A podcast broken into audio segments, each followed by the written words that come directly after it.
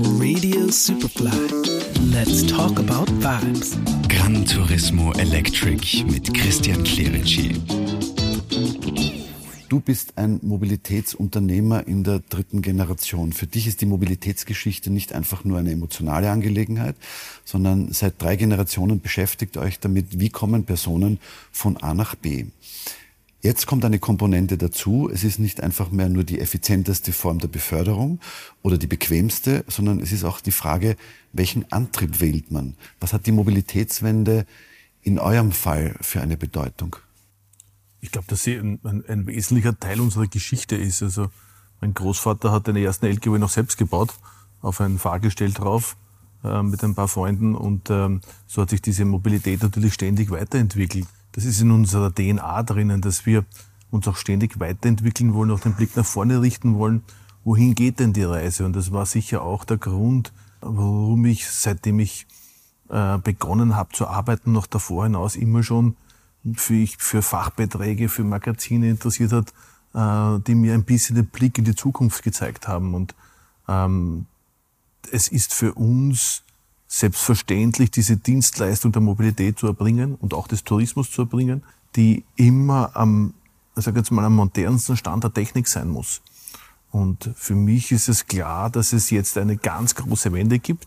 Eine Wende, die teilweise auch viel schneller kommt, als selbst ich oder auch viele Experten das vielleicht erwartet hätten.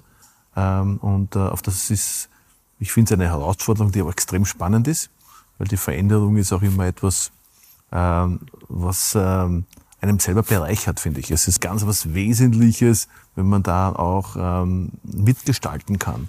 Im PKW haben wir es jetzt und in anderen Bereichen steht es vor der Tür. Und trotzdem ist es ein unternehmerisches Wagnis zu sagen. Ich habe das in der Hotellerie schon angesprochen. Also wenn du ganze Flotten betreibst, ähm, ist das eine Entscheidung zu sagen, ich versuche auf alternative Antriebe umzustellen. Nicht in allen Bereichen gibt es schon adäquate Systeme und trotzdem sagst du, für mich als Touristiker steht das außer Frage, weil es wird ähm, in Zukunft wahrscheinlich meine Wettbewerbsfähigkeit auch definieren.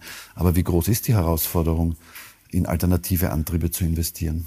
in vielen Bereichen wissen wir noch gar nicht, was wir alles investieren müssen. Und äh, ich habe gestern meinen ersten 1 Megawatt Transformator bestellt und hatte bis vor zwei Jahren nicht einmal die Ahnung, was das genau ist. Und das sind natürlich Investitionen, aber diese Investitionen, ähm, wenn man am Puls der Zeit bleiben möchte, die haben uns immer begleitet.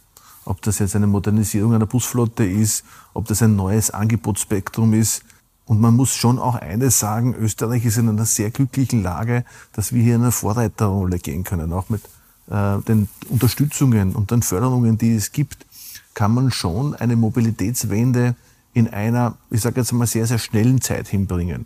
Heutzutage ist es ja nicht mehr die Frage, wie ich dieses Produkt, ich sage jetzt einmal, gestalte, sondern die erste Frage, die sich stellt, geht das schon emissionslos, geht das schon klimaneutral? Und es ist eigentlich spannend, wie sich diese Sprache und diese Herangehensweise an Projekte in den letzten zwei Jahren geändert hat. Ja, auch mit Auftraggebern im öffentlichen Verkehr, im Mikro-ÖV, äh, selbst im, im, im Hop-on- und Off-Bereich, im, im, bis im Fernbusbereich. Ähm, wir diskutieren auch Hand in Hand mit den Herstellern. Was ist denn der Bedarf unserer Kunden? Was ist der Bedarf von uns als Unternehmer? Ähm, und was könnt, kann denn auch die, die, die Industrie dazu liefern, damit wir diesen Weg gemeinsam gehen?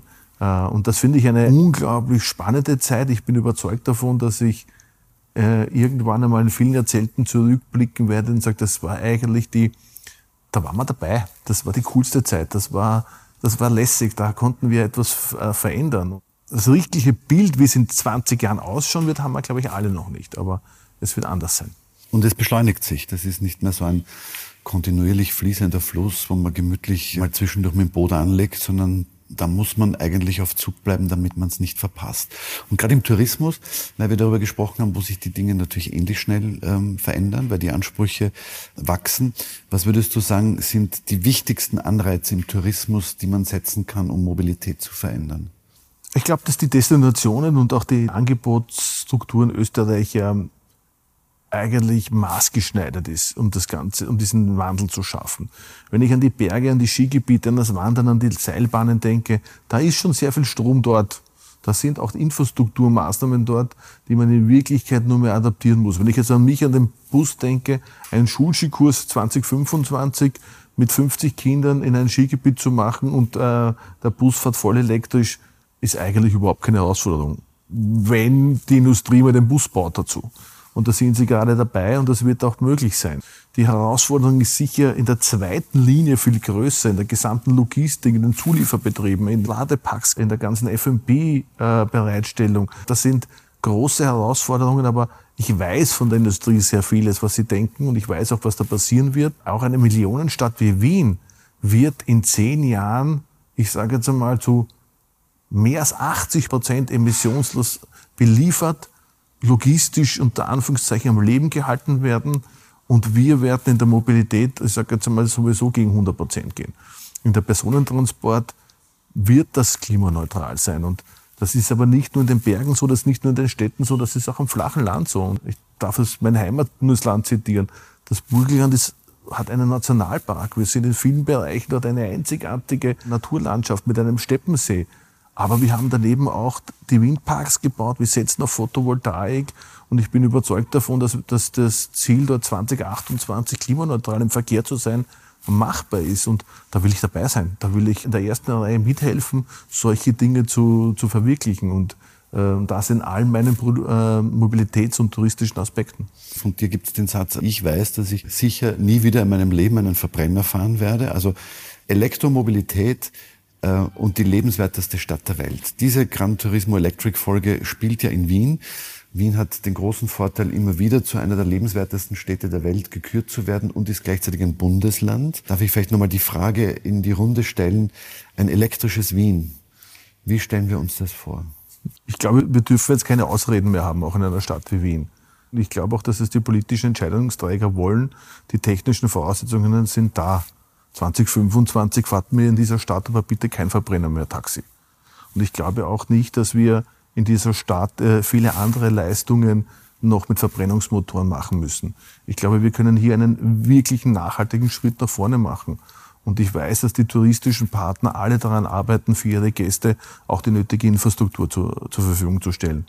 Und ich bin überzeugt davon, dass auch wir hier einen Teil dazu beitragen werden. Ich kann versprechen, unsere Hopronner Boff-Linie werden 2025 voll elektrisch unterwegs sein. Let's talk about vibes. Mit Christian Clerici. Jede Woche neu auf Radio Superfly.